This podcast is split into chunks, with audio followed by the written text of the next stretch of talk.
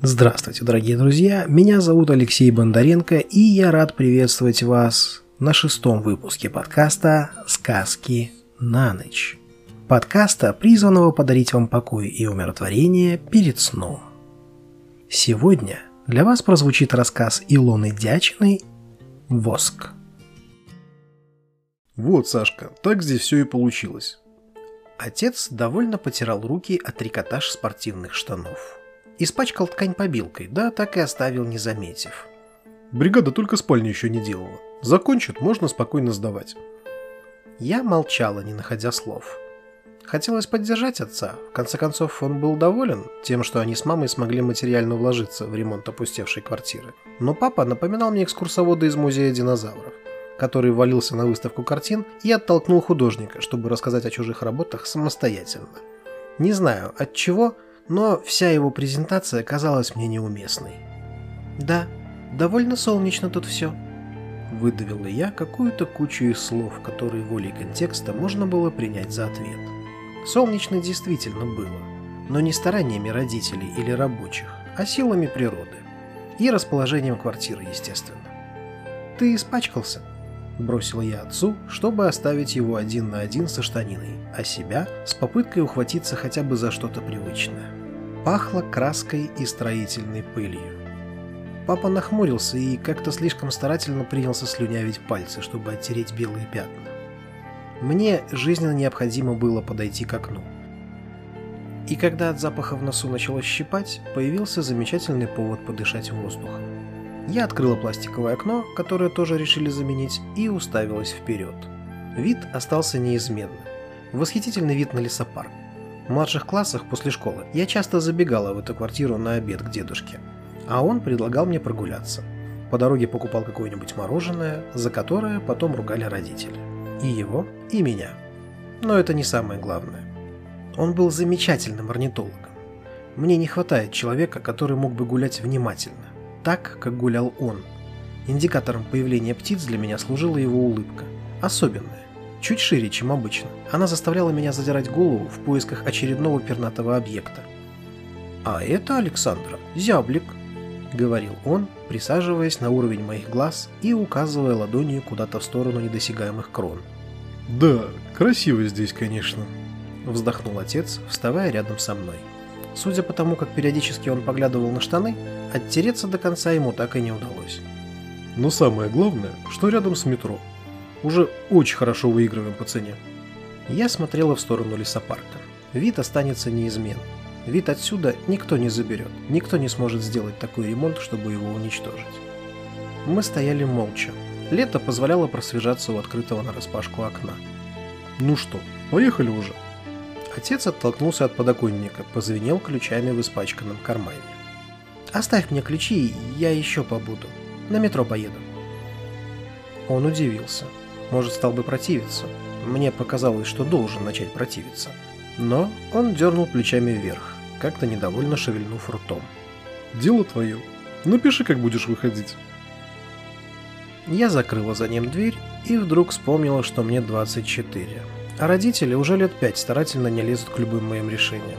В этой квартире мне казалось, что вот-вот начнут ругать замороженное на голодный желудок, бессонную ночь и забытое домашнее задание. Я решительно вернула окно в положение проветривания и направилась в сторону дедушкиной спальни. Мне виделось, как я открываю дверь, старую дверь, которую не успели еще заменить, и вижу угол большой двуспальной кровати. В этой комнате за дверью живет самое главное дедушкино воспоминание. А теперь и не только оно.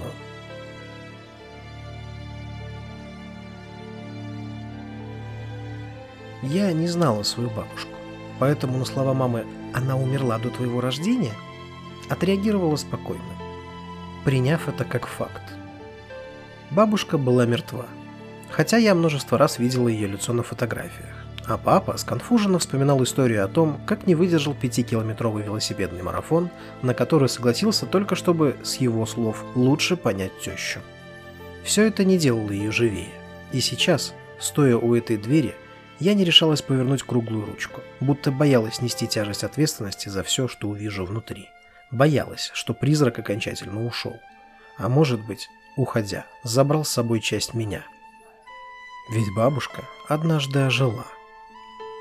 Я осталась ночевать здесь на выходные. Тогда мне было лет 13, наверное. Вечерняя прогулка по парку затянулась, а ехать домой страшно не хотелось. Я должна была уже спать, когда из дремы меня насильно вытянул дедушкин приглушенный голос. Я проверила телефон, он все еще заряжался, а на часах не было и 12. Тогда, как и сейчас, я не смело протянула руку, следуя желанию открыть дверь в спальню. За ней творилось что-то мне непонятное. Дедушка с кем-то говорил, почти беспрерывно, иногда замолкая, шурша чем-то вроде бумаги в тишине. Свет в его комнате странно дрожал. Я прислушалась. Дедушкиным голосом последовало вкрадчивое «Смешно ведь, ведь ты для меня и вода, и жажда». Потом тишина. В голове мелькали образы тайных заговоров. Мне всегда казалось, что этот человек выделяется на фоне остальных, но воображению было недостаточно его загадочного образа. Может быть, сейчас я узнаю то, что навсегда изменит мое представление о нашей семье. Наверное, так и случилось потом. Я приоткрыла дверь, как мне казалось, максимально тихо. Но мое присутствие было замечено сразу же. Дедушка сидел на краю кровати, держа непривычно ровную и обычно сгорбленную спину. В его руках было мое разочарование. Книга. Он всего лишь читал. Но в то же время меня привлекло другое. В комнате было непривычно тепло, по-новому уютно. На столе и полках стояли свечи, на подставках, в подсвечниках они освещали комнату общими усилиями и тихо потрескивали, недовольно колыхнувшись, когда я открыла дверь шире. Я молчала, потому как, несмотря на потерянное ощущение таинственности, чувствовала себя нарушителем в чужом личном пространстве. Дедушка ободряюще улыбнулся, прикрывая книгу так, чтобы не потерять момент, на котором остановился. «Проходи, Александра, закрой дверь». Я послушалась, отрезая себя от прохладной и простой до тошноты гостиной оказываясь в принципиально новом пространстве. До этого мне доводилось видеть спальню солнечной, свежей. Здесь всегда было открыто окно, гулял сквозняк. Лучи большую часть дня освещали помещение. Пахло ветром. Теперь же все было по-другому. Свечи то и дело будто бы шептались между собой, потрескивали. Только сейчас я поняла, что все здесь наполнено новым, незнакомым запахом. Я вдохнула глубже без разрешения подошла к большой свече и слегка наклонилась над ней. «Воск замечательно пахнет, да, Александра?» Я обернулась. Мое любопытство казалось мне бесцеремонным. «Да, очень необычно. У нас отключили электричество?» Не в попад спросила я, отчетливо при этом помня про заряжающийся телефон. «Нет, нет». Между нами, как в пропасть, свалился диалог. Я не решалась задавать вопросы, а без них дедушка не собирался давать ответов. Свечи же не стеснялись играть светом. Они чувствовали себя полноправными хозяевами вечера. Мне говорили, так можно испортить зрение. Я искренне пыталась понять, почему дедушка не воспользуется люстрой. Мое обыденное «чего сидишь?» которое я могла задать кому угодно, не утруждаясь проверить, занят ли человек, неприятно застряло между зубов. Мне в этом плане терять уже нечего отшутился он. «Что ты делаешь?» Не выдержала я. Надеялась, что он не ограничится в своем ответе одним лишь «читаю». Но дедушка слегка подвинулся на кровати, будто бы в приглашающем жесте. Когда я села, дед приоткрыл книгу, посмотрел на свечу, словно советуясь с ней о чем-то, и, наконец, сказал с полуулыбкой. «Я общаюсь с твоей бабушкой. Понимая, что этого ответа мне предостаточно, и по поводу деменции я порядком осведомлена, он продолжил. Твоя бабушка, Лизавета, при жизни часто повторяла «Мечтаю я много». Но несбыточно среди всей этой кучи только одна мечта – книгу написать. Я такая ленивая, такая ленивая. Я очень ее ругал и обещал, что все впереди. Всегда обещал, потому что был уверен, она все сможет. А она смеялась и отнекивалась. Я молчала, физически ощущая, что запах воска, треск свечей и дедушкино лицо, сейчас будто бы вмиг помолодевшее и постаревшее разом, создают во мне совершенно новое воспоминание, живое ощущение, то, что я никогда не смогу забыть, то, что останется со мной теперь уже навсегда. Он продолжил. Она никогда со мной в этом не соглашалась, но вот последние годы стала выражаться иначе. Говорила только – да я бы в книге себя оставить хотела. Я думал, что она наконец-то решилась написать. но потом стал понимать ее слова совсем по-другому. Он замолчал, выискал взглядом что-то в книге и повернул разворот ко мне. «Смотри».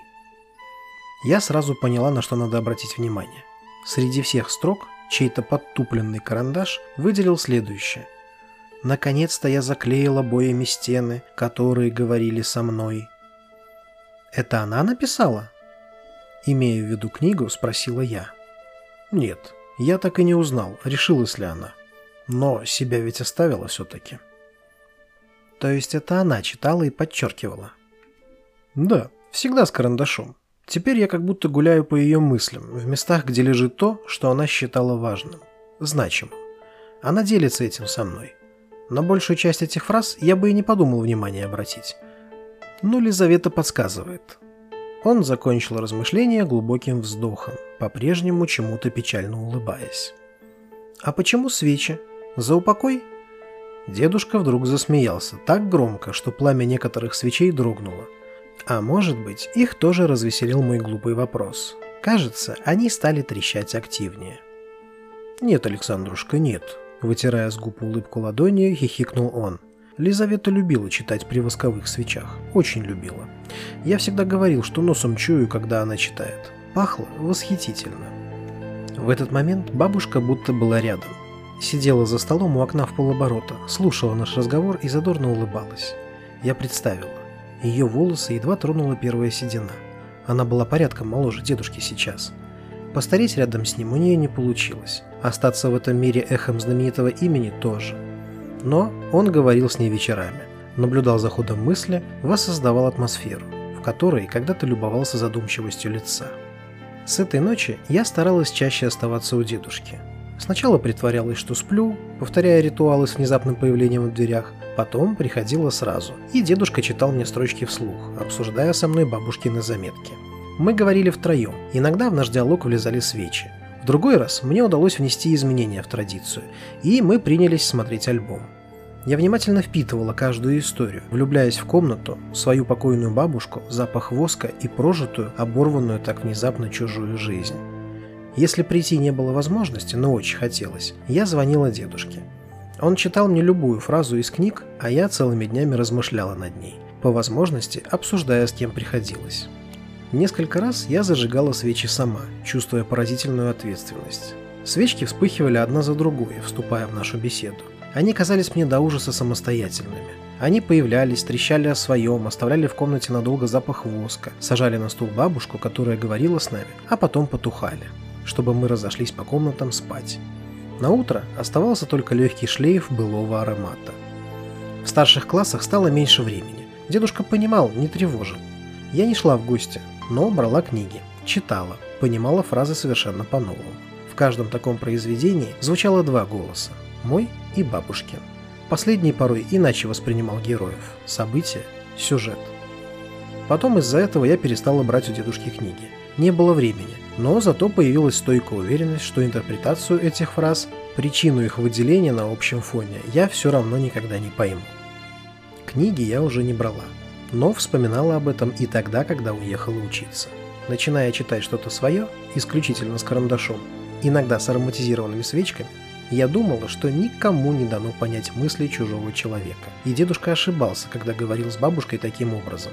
Он беседовал с самим собой по выделенным строчкам, по собственным мыслям, по образу, который остался в голове, но его сказку разрушать не хотелось. Мы созванивались редко. Я обещала приехать, спрашивала о здоровье, иногда с улыбкой интересовалась, какую аффирмацию выдала ему книга бабушкиным голосом сегодня. Он отшучивался.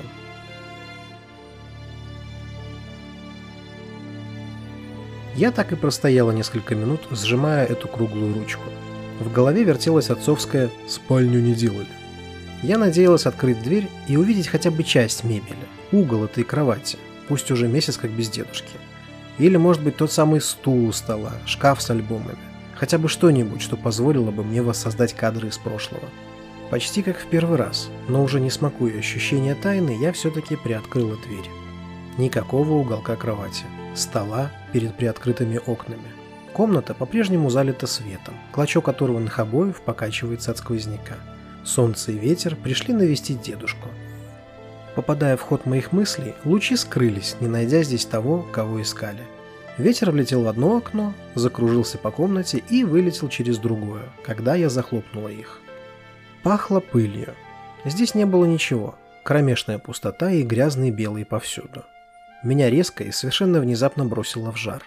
Известие о его смерти месяц назад вызвало у меня погружение в работу, дикую апатию, но то, что происходило теперь, не шло ни в какое сравнение. Я искала хоть что-то, за что могла зацепиться. Взглядом, памятью, рукой. Позвонила отцу. «Пап, куда вы дели дедушкины книги?» «Ой, не знаю. У мамы спроси. Что-то оставили, что-то выкинули. А ты когда домой, Сашка?» «Понятно. Потом». Я поняла, что воздуха становится мало.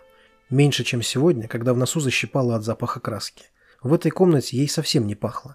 Я потянулась к окну, которое до этого зачем-то закрыла, и вдруг остановила себя в движении. Запах. Идея была почти маниакальной.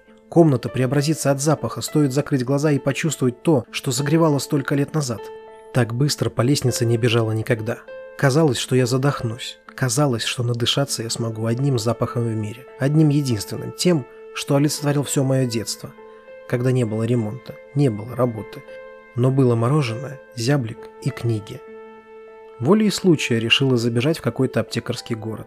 Не ошиблась. Там, кроме всяких косметических штук для лица, баночек и бомбочек для ванны, на полках стояли свечи. «Это не ароматизированное?» – спросила я, спешкой и отсутствием всякой вежливости пугая консультанта. Молодой парень покачал головой, приглядываясь к описанию на этикетке. Я выбежала оттуда с покупкой, находясь в каком-то огромном вакууме. Меня злило, что люди вокруг не подвержены моей спешке. Они идут в разном ритме, с разными целями. Забежала в продуктовый за зажигалкой и поднялась на седьмой этаж, игнорируя лифт. Стоять сейчас я бы точно не смогла. Было плохо. Теперь и физически. В груди что-то разрывалось. Я кашляла. Мышцы тянула от непривычной нагрузки. Открыв дверь в комнату одним рывком, я упала на колени, прямо на грязный пол. Распаковала толстую желтую свечку, подожгла. Свеча горела ровно, прямо, я просидела так несколько минут, сжимая ее руками, наблюдая, как быстро тает моя последняя надежда. Наклонилась над ней, пока жар не обжег кончик носа. Она была подозрительно тихой и будто бы мертвой, в отличие от всех тех свечей, что годами горели по ночам здесь в память об одном единственном человеке. Пахло пылью. И никакого воска. Парафин.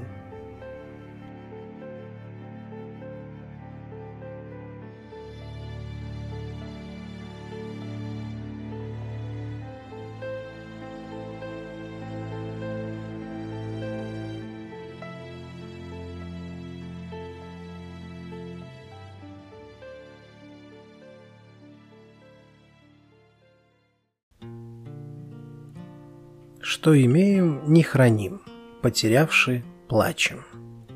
Когда я впервые прочитал рассказ Илоны Дячиной «Воск», эти слова были первым, что всплыло в моем сознании. Немного погодя, вслед за ними подтянулись и собственные воспоминания. Прогулки у летнего моря, рассуждения о жизни, обсуждение книг и рассказы из бурной молодости. Все это и сейчас греет душу столько лет спустя. Терять близкого человека – это очень тяжело.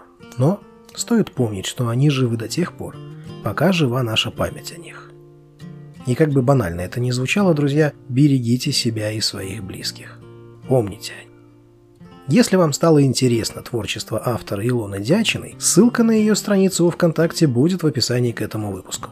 И я напоминаю, что новые выпуски подкаста «Сказки на ночь» вы теперь можете слушать на любой удобной для вас площадке. Anchor, Apple Podcast, Google Podcast и Яндекс.Музыка. На этом у меня все. Спасибо за ваше внимание и до встречи в новых выпусках подкаста «Сказки на ночь». И, как всегда, всем тихой ночи.